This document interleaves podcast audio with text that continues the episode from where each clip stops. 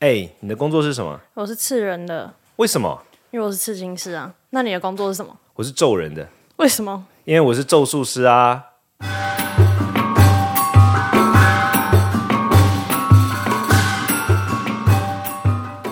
欢迎收听《咒术师下班后》，我是罗卓人谦。嗨，我是季飞。这是我天哪，出差超久之后，一直一直一直给你改期，然后终于回到台湾，开始开始开始录音。哎，我发现我意外发现你脾气很好，哎，有吗？你脾气非常好，哎，就是虽然大家看不到季飞的的那个样貌，但是我一直觉得你应该是一个比较 sharp、比较锐利的人。但我意外发现你脾气非常好，就为什么有什么好生气的吗？好，太好了。那我们今天要聊的主题就是希望不要让别人生气，不要让人家觉得冒犯。就是我们的今天主题是路过丧事往里看，会不会冒犯还是被跟？诶，这一题真的是很多人会有这个问题，是不是？因为你跟我讲的时候，我有一点意外，诶。因为我嗯、因为我觉得我们乡下是还蛮常，就是丧事一定会办在家门口或者自己家，就一定要把亲人送回家。所以你很常会可能经过大街小巷巷口，这里有一个丧事，或者是你开车停停红绿灯，然后你刚好停的，然后右边就是哦办丧事，就会很尴尬。哦，但是我不知道，就是可能北部现在流行，可能就是放在殡仪馆就举办完了，不会放在家里，我不确定。我好像的确真的就是我，因为我以前曾经在南部住过嘛，我住过嘉义跟台南，然后我发现好像南部真的比较会有第一个就是好像办丧事的时候会直接办在家里面，然后大体也停灵在家里，然后对对。对，可能当然也是因为可能房子空间比较足够，然后第二个是就会直接把可能巷道或者是一个街道稍微就是画一块出来，对然后会会隔说前有丧事，请绕道。然后然后大家还比，然后重点是大家是接受的，好像是这样，可是台北就你很难想象呢。刚突然想到，是不是因为台北都住大楼，就是也不太能办在大楼、大厅吧？对啊，你对啊，对啊，我觉得我我后来就是我真的去南部的时候，我才看到我，因为我小时候是台北长大的小孩，然后我出家两年，在台湾出家两年的时候，我是住在嘉义跟台南，然后那个时候就真的蛮常看到，就是路边的，可能就你骑车路过啊，或者是什么，然后他们都会用那种很像是红蓝白，间隔的那种不知道什么布，塑胶布布，对对，嗯帆布，然后就遮一个空间出来，然后就是办丧事或者是家祭都在那里，好像反而很少会去去到殡仪馆，对不对？嗯，对，因为就大家家很大，而且就是一定要在家里办吧。哦，那那那在这一块是怎么样？因为所以因为所以这个就出现文化差异嘛。但我当然也有一些，就是比如说哦，一种是不论是说你去参加丧事，然后不能往里看，或者是你去参加殡仪馆，然后你也对会那对这这这块大家你觉得大家比较怕被冒犯的是原因是什么？就是假如我今天出门，然后呃巷口还是我今天停红绿灯就遇到丧事了，那我到底就是要装没事，赶快走过去呢？但是你知道办丧事，很多人就说，你知道有一个民俗信仰是，你好，假如你家里附近有丧事，或者是你要去参加丧事，你是需要带呃什么芙蓉啊，就带一些辟邪的草放在口袋，嗯，然后你才可以进，就是反正你就是会辟邪。好像真的是会比较怕容易被叫做中文叫做耍耍丢，是不是？就是对对，就是刷丢，然后所以就是确不确定说，哎，那你经过的时候，你到底是看还是不看？然后像我经过，我是会狂念阿弥陀佛，以前那种对哦，狂念一些佛号，但是我在想是平常心比较好，还是一直狂念？狂念会不会特别吸引人家注意啊？好像，可是可是我的意思是说，像像我自己的话，因为我自己有我自己是宗教工作者嘛，然后然后呃，像我们的话，就是会知道说，OK，我经过的时候，我可能会念什么东西，希望不是只是不想要被他跟，还更进一步希望可以就是利益到他，就对他有所帮助或者什么。就像比如说我经过，像呃，我记得以前我常去正大政治大学，台北的政治大学，然后你去就是像我住台北市，然后从台北市要过去木栅政治大学在木栅的那一段，然后你要经过隧道，好像是新开隧道还是什么。然后也、不是新海隧道，我忘记那个隧道的名字。总之就是你会经过一个隧道，然后出来之后，你就会看到满山遍野的坟墓。对对，那个时候也会我我就会念一些就是咒语啊，就是希望对他们有所帮助。那大家一般好像好像这个跟台湾人的一个传统观念比较有关，是不是跟煞比较有关？就是你你到一个地方，你可能会被煞到，或者被被冒犯或被跟。你有听过身边的人去经过别人的丧礼，或者说去殡仪馆，或者是随便类似的事迹之后，然后不舒服的案例吗？是我觉得我我没有听过实际就是很亲近的人有这个案例，但是是就是知道说哦，今天我如果要去参加丧事，我你的家人一定会塞一些什么，叫你去邻居家拔那个芙蓉啊，因为那大家都会有种，就是一种辟邪植物，然后就是叫你放在口袋，然后去，然后但是我听说过一个说法，就是你去丧事或者是你经过，其实有时候煞到并不是那个王者本身煞到你，而是因为这个呃不是，反正就是因为可能这个桑迪他念经嘛，又烧金纸，那除了王者以外，还会吸引各种其他的路人、其他的路人阿飘来共襄盛举，对对对所以就是会集成一个很大的呃 party，所以你可能是对被这个阿飘趴给煞到。哦，对，可能王者本身对你是没攻击性，或甚至你是亲友，你在参加的时候，其实你可能会特别累，也不是因为你的家人想要伤害你本人。哦，这个其实蛮有可能的，因为这这个其实还蛮符合佛教的几个观念。首先，第一个观念就是说，呃，一般来说，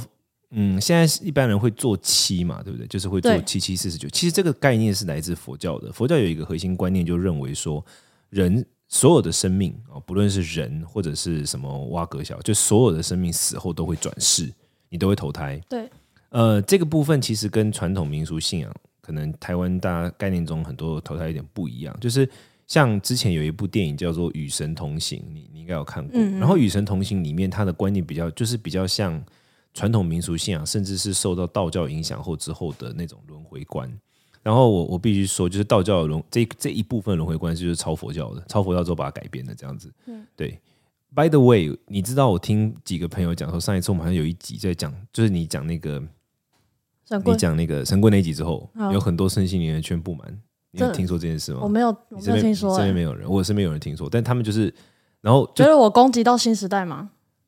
啊他们不是骂你吧？他们在骂我，我不确定哦他们骂谁，但他们总是哦就是觉得他们觉得这是可能存在的。然后不是，当然不是当对着我讲，他们是对着我，我有一个朋友，我有一个嗯朋友就是之后也我有可能有机会也会请他来，他也是在中药圈工作，跟我一起工作这样。然后他就说，他身边的身心灵圈朋友就觉得说，这真的有可能发生，就是真的有可能出现两个什么灵魂，什么忘记什么第一灵魂、第二灵魂之类的。哦哦，所以他们觉得我这样讲是讲我了，不讲你了。哦哦就是他们觉得说，就是真的是有可能会发生。然后我心里，我就我就跟他讲说，那我朋友这样跟我讲，然后他就说 这样，他们说他们他感觉有，就是他们会很不高兴或什么。我就说他们真的要去看一下精神科医生。哦，你确定要再这样讲？对我我是坚持这个立场，但我现在这这一集我要讲意思就是说我可能可能这个会稍微泡到一点道道教基本教义派，但是我必须说，就是道教当然道教有它教义伟大的地方，但是在这一趴对于轮回的部分，他的确是就是超佛教的，就是他把佛教跟他们本来的一点信仰有点融合吧，应该这样讲，但蛮大部分是超佛教的，就是呃，首先是人会轮回转世这个观念，哦对，人会轮回投胎，就是你这辈子是人，你下辈子也有可能再变成人，又有可能再变成人，这个观念是佛教佛教的嘛，哈。那只是说到了华人的民俗信仰之后，它变成一个状况，就是华人的那个观念有点不太一样，他他的观念有点像是基本上就是，首先人死后会经过审判，对就是阴曹地府哦对对对，那你可能要在阴曹地府里面经过审判，然后在阴曹地府里面，如果你被判是 OK 的、棒、很棒的，那你可能就会去天堂。然后如果你觉得中等，你可能就生而为人。然后如果你觉得不 OK，你可能他就会在阴曹地府里面在受苦。对啊，但是受苦的最后又还是可以再投胎。所以，总之呢，民俗信仰里面的这个转世投胎观，它有一个很重要的特色，就是投胎必须经过审判。嗯，投胎必须经过审判，你只有被审判说你有资格投胎，你才会投胎。对但这个跟佛教原始的设计不太一样。佛教原始的设计是投胎会自然发生，它会自然发生，它不是一个有没有一个人对，没有外在力量来审判你，它会自然发生。对，只是那你下辈子会投胎的去处有可能是人，有可能是各式各样的东西，就这样。这第一趴。那第二趴就是说，但是有时候会出现一个状况嘛。举个例子，在佛教里面很好笑，就是在一个很古老的文献叫做《阿毗达摩大毗婆沙论》里面，他讨论到一个问题，就比如说，如果我今天死后我要投胎为，你想象一个问题哦，就是如果我要投胎为马，一匹马，就是我的、我的业力决定我投胎为一匹马，对，但刚好最近都没有马发情，那怎么办？嗯，就在那边等待啊。一直等到有马发情为止。对对对，啊，如果都一直没有嘞？呃，变驴子吧。哎，真的吗？你这是你你你是真的这样认为吗？对啊，就是类似的，反正赢那你那哎那你蛮有这方面的天分的。就是的确，你刚刚讲的都是有学者提出，有一派学者认为说他就是会屌在那边，就是会一直等。然后另外一派就是说他会直接投胎为类似的东西。，对因为在文献里面说，就是马是只有好像固定，古代的文献认为马只有固定某些时间会发情，但驴子是比较比较不一定的，所以他可能就投胎为驴子。所以从这个时候就发展出一种理论，叫做中英理论，就是说一个人死后到他投胎到下一辈子之间，他会进入一个等待期，嗯那个就叫中阴。哦，然后这个等待期最长不超过四十九天，所以这才是所谓后来为什么人家会做四十九天法事的源头，是来自这里，就是哦陪伴他等待投胎。一方面是陪伴他，那另外一方面是在这个时间点，说不定还有一点转换空间。对，就本来可能要大跨赛，然后可以让他更好。那如果本来有不错，然后让他让他投胎到更更棒的地方去，所以才会有在四十九天就是之后做做做七啊，或者说做法事，它的源头其实是来自佛教的这一块理论，对，就是中间的这个理论。那中阴身的这个生命体，它的一个很大很大的特点是什么呢？就是在文献说，首先中阴身的生命体呢，它不太会想要去干扰人，它也不太会跟，它有可能会跟着你，是因为他还搞不清楚他死掉了。哦，然后对对，诸如此类。但是重点是，中医生众生，他其实蛮难对人产生影响的。比如说，他蛮难让人感到什么头痛啊，什么像吐下泻啊，能量冲击，因为。中医生生命，他的那个能量场非常非常薄，薄弱，对他非常薄，所以他就很像，它就非常轻到完全很难以对你产生影响。所以，我我讲了这么一大串呢，我要回过头来的意思就是说，就是你刚刚讲的那块，我觉得是不但是对的，而且是很有可能是真的。就是说，就是也蛮符合佛教的观点，就是其实，在那一种阿飘 party 的时候，真的对你产生影响的不是那个王者本人，嗯，而是。就是其他人，对，来参加派对的家伙，对对对对，的确是这样子。哦，所以他们那这样子，我有没有那种隐身咒？就是就是，我现在要经骑经过一个丧事的时候，有什么东西可以让我隐形，不要让他们注意到我？还是就平常心会比较好？我觉得第一个就是说，我我觉得平常心，呃，其实要回到一个基本立场了。就是我记得有一集我们有讲到说什么怕鬼啊什么的，那基本上你你要想就是说。其实我记得以前台湾有一段时间有一个很有名的灵媒，就是后来他改信了伊斯兰教，在节目上也蛮有名。但我不讲他的本名名字了。那他有讲过一个有趣的东西，我觉得那一个总结其实还蛮棒的，就是他说其实鬼是很单纯的一种生物。那你你要想象你现在走过去的，其实是一群很像是呃，就是猫。你那你就路过，假设看到有一个。阿阿伯，然后他就每天会在他家门口放很多猫饲料，所以猫都会聚集在那里。对，你就是走过了一个这样的场合。对，那当然，其中个别特别调皮的几只猫，当你看它的时候，它可能就会跟着你走。哦，对吧？这很正常嘛。对，但它不会一直跟着你走下去，它可能找一个点，它就会退回去。但如果在这过程中你跟它玩，它不小心抓伤了你，然后你那个伤口可能就会痛痛痛，一路痛回家。哦，这跟我们上次讲的例子其实是很像的，就是它能够对你产生的影响，其实就是那样子。所以。其实第一个比较好的做法就是说，假如你是一个很容易受到干扰的人，那你得了解自己很容易受到干扰这件事，所以我就会建议你不要去看，或者是你路过的时候就平常心，但就对对对，这是比较好的。然后第二个当然就是说，你必须要有一个健康的身心状态啊，跟上次讲的一样，你可能要多晒太阳啊，就是先我们先不管宗教这一趴啦，你必须要做一个健康的人，我觉得这个是比较基本。会对一般大家比较好的一些建议跟做法。那当然，中药圈有它的一些避煞的方法，但那是另外一件事。但是我最基本的，我觉得会可能会是像这样子。但是如果他刚好就搬在我家隔壁，但是我今天就只是开个窗户，拿拿那个佛经，你知道他们会一直狂放佛经，对对对，那佛经的声音一直狂从我家的窗户传进来，这样这样子很困扰。我我觉得大家好像对于就是佛经会聚鬼这件事，大家好像都觉得佛经会聚鬼，是不是？我我我个人觉得会，因为就他们可能想被超度，他们想听，所以就是会聚集来，可能是善良的，就是听说啊，我要我要被你一起超度之类的。可是这边这边有一个关键问题，就是说，如果一个人，就是如果一个鬼是善的鬼，假设这样，就是说他是一个善鬼，但是你还会被善鬼干扰的话，那真的就是你很衰，不能说是你的问题啊，这感觉在检讨受害者，但其实也没有受害，就是这其实是你要去想办法解决的，因为如果这样子都很容易受干扰的话，那你有可能就是。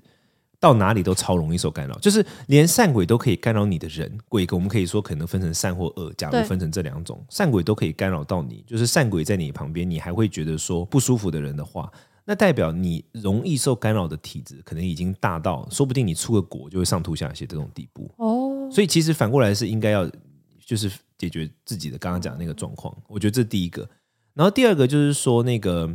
就是如如果它就发生在你家旁边，对对。如果发生在你家旁边的话，其实一个比较好的方式，我自己都会建议比较好。我自己会建议的做法，就是说佛教里面有一种自我防护的一种保护自己的一种一种呃仪式啊，它就是要受一种戒律。就佛教，呃，我这边简单做一个小小小的背景介绍，就是说戒律这个东西就很像是你想象就像是饥饿三十，你参加过饥饿三十吗？没有参加过，但你大概知道它我知道干嘛吗？对，就是比如说三十个小时不吃东西，来象征你对对对对，就是受非洲孩非洲童的难，对对对，那些孩子的一些支持，诸如此类。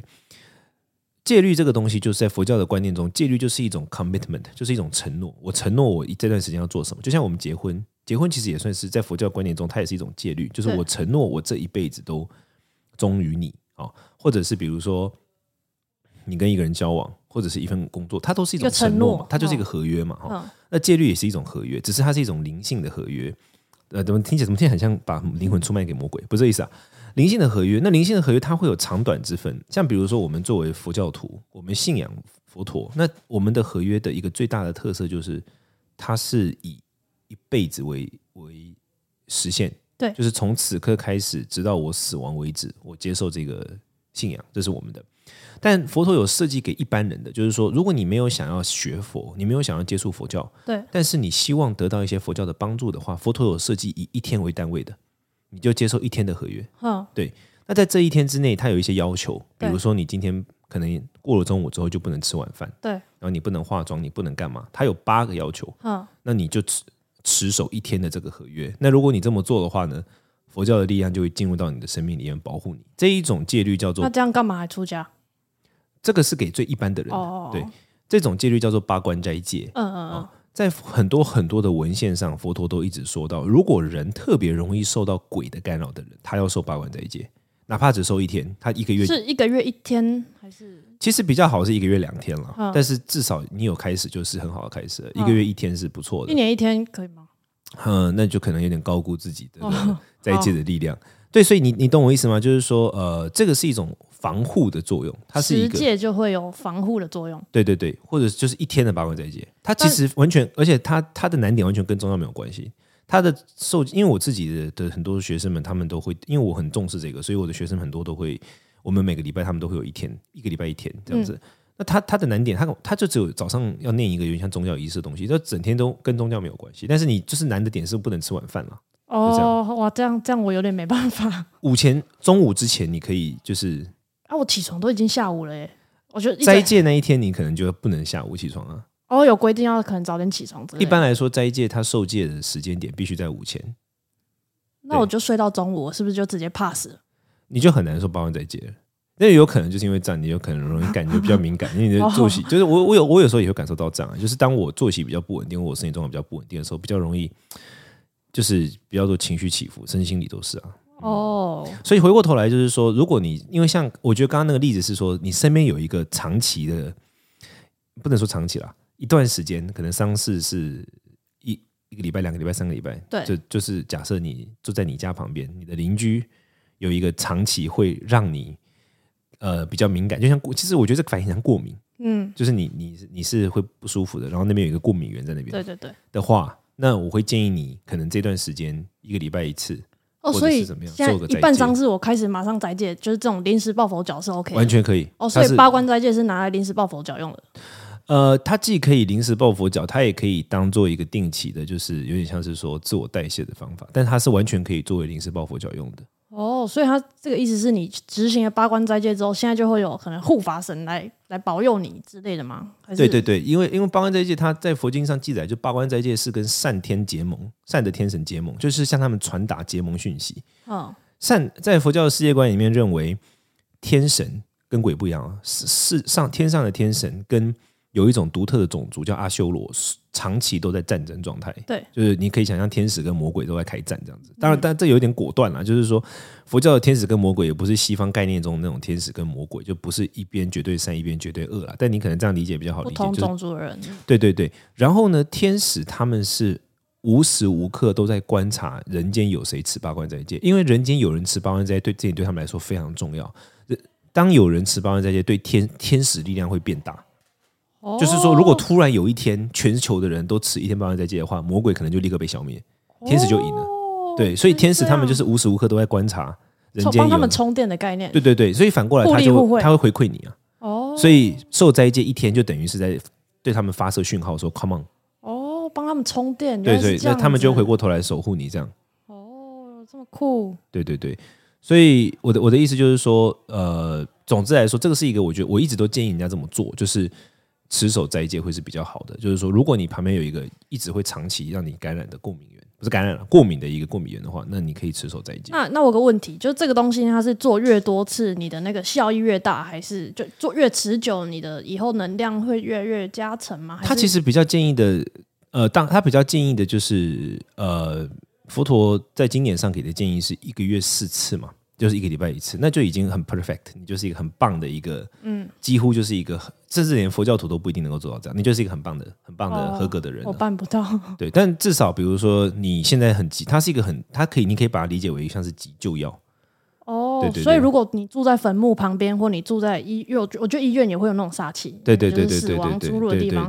你如果长期居住在这地方，然后你又刚好特别敏感，就这个，对对对以如果以佛教或者是对对对之类的愿意尝试的话，做这个会蛮不错的。对，斋戒是一个最被认为是最有效的方法，就佛教里面内部，而且它跟宗教最，我觉得想要讲的一个重点是，它跟宗教完全无关。因为像斋戒的仪轨啊，就是受戒的那个仪式啊，像我们自己在在我的那个 Line 落座人间的 Line 里面，它就是一个按钮，你按下去就会把受戒仪式传给你，你甚至根本不用离开你家，你不用到任何宫庙，你照着做就可以了。就是不要吃晚餐，念个什么？他要念一个东西，然后他嗯要求你就是算开启，对，就一天，他就是说承诺我这一天，他其实是这样啦，他就是说他的斋戒内容是说我这一天我想要努力模仿佛陀的生活，嗯啊，因为佛陀本人不吃晚餐，好没有。所以或者是 佛陀本人佛陀佛陀佛不吃晚餐，然后佛陀不化妆，就诸如此类，你这一天要不能有性生活，这一天就一天的时间，然后到什么时候呢？到第二天的明相出，太阳出来的时候，太阳出临清晨，哦哼所以其实，在夏天的时候持戒是最好的，哦，因为晚上很短 OK，我夏天可以来试试看夏，天可能四点，因为冬天很快就天黑啦。对对对，夏天是夏天是很适合的，对，就是这么短，那你就持守一日一夜的斋戒。那这么一日一夜的斋戒的时候，你就是在向向天神们释放一个正面讯号，就是说我是你们的支持者，这种感觉。哦，对对对，我现在效仿你。对对对，那他们他们就会更乐于 su- support 你。斋戒被认为是最有效的，立刻快速。那基督徒有用吗？如果我今天是个虔诚的基督徒，但是我可以啊，但是问题是可以可以，可是问题是我我们没意见，是有意见的会是他的信仰，不是我的信仰。哦。对，但斋戒本来是我意思是我心里没有相信佛陀，但是我今天只是觉得就试试看这个方法。但我的崇拜者并不是佛陀，就是我我对佛教可能也没有任何的呃感情。那我可能今天是别的宗教，但是我可能就想试看看这个方法，可以试试 OK 的吗？他必须在这一天，至少要在这一天，他要认可，他要认可佛陀啊。哦不，不是我们说不行，而是你不认可佛陀的话，那个力量不会产生。你当然可以做啊，但你就白饿肚子了，就变这样。哦，所以还是要有相信的力量，在那一天，你就一天。对，就这一天好，我这一天然后我这天过了，我再恢复我其他宗教生活是完完全没有问题，可以可以。哦，所以他不会反而排斥的是他们宗教，不是佛教。哦，了解。佛教就是他是可以接受，就是说你就这一天啊，就这一就这一天的，因为做做样子，他们也 OK。这个这个其实背后有一个原因，因为佛陀设计这个是什么时候？就是有很多人，比如说屠户，那个屠户啊，就是宰杀动物的，杀宰杀生命这件事情，是我们讲极端一点了，刽子手好了，嗯，就是专门枪毙人的，嗯，刽子手他依照佛教来说，就是他不可能。他不可能同时作为佛教徒又作为刽子手啊，因为你要杀人，这个在佛教来说是很不能接受。对，可是那如果他就是这样的，他如果世世代代就是这样，他的家业就是这样，他没有办法摆脱的话，所以这就是佛陀的善巧，就是他的灵活的地方。就是说，你总会放假嘛，对，那你总可以在放假那天不要杀人，迟一天再戒吧。哦，这就是你就会看到职业对，就你就可以看到佛，这就是佛教嗯弹性的地方。那当然，它就会 apply 到很多地方，比如说八大行业的，对，或者说各种其他，你可能会觉得说我很难奸犯科，作为佛教徒但是我有一颗虔一天诚的心。，对，你可以一哦天，这就是我觉得就是佛教它的包容度的之所在，你就一天就好。哦，这样很包容哎。如果我平常都作奸犯科，但是那只是我可能我家族就是都是做坏事的，但是我有一颗虔诚的但就，在那一天，你在那一天，哦你你总你总能够有一天吧？你连一天都没有，那真的就太难了。也也可以可以可以。所以这就是应该说它的原始设定是像这样。所以我一般会建议大家这么做，就是说在呃，如果你是长期处在这种过敏源旁边的话，持守保养斋戒。那你要如果想要找到怎么做的话，你可以来罗卓人签的 LINE 账号，然后按下斋戒那个按钮，你就会看到介绍跟细节。那我们是这样，我们现在我们自己推动的话是这样，我们每个礼拜都会有一天鼓励大家持守斋戒，礼拜天。对礼拜天比较比较可能可以，然后那一天我们一般都会有一个祈祷的对象，比如说上一次好像是为就是最近世界上哪里有天灾，哪里有人祸，我们为这样的天灾人祸去持守一天的斋戒。我们现在的做法是这样这样子，嗯，哦，互相欺负。对对对，大概是这样。那你觉得有哦有有 fix 你的你的问题吗？有有有，就是如果普通人不想要做这种佛教仪式的话，就是保还是一样保持身体健康。对对对，但这是退到最后，然后如果你想要短期，也不要做短期，假装虔诚一天，然后就想你需要一个个，你急需一个就是快快速的的防守的话，对对，快速结界那。斋戒是一个好的方法。对哦，对了解对了解，那这样我觉得 OK。对，而且他还他第一个他免费嘛，讲白了，嗯第一个，然后第二个你也不用什么请什么师傅啊、塞工来你家干嘛，你要而且你也不用带来不会带来什么其他的的。虽然我觉得现代大家会觉得付钱能解决的事都不是事，是是，可是因为这种东西有时候比较麻烦的点会是什么？就是它会产生无限循环。你可能今天找了一个来，然后结果又觉得怎么样，然后下次又如何？就是有时候会这样。哦对这个我们之后可以聊，大概是这样。好的好的，好，那如果大家对这个主题有兴趣，你可以留言给我们，我们可以聊聊。那当然，如果你有什么需求的话，你可以去找罗卓人谦，四维罗卓越的卓，仁爱的人，谦虚的谦的 Facebook，你可以在那边找到我的 LINE 账号。那 LINE 里面就会有一个斋戒的按钮，你按下去就可以找到这个简介。那这或许会是你急需救急的时候可以使用的一种方法。那我们就下次听喽，拜拜，。拜拜。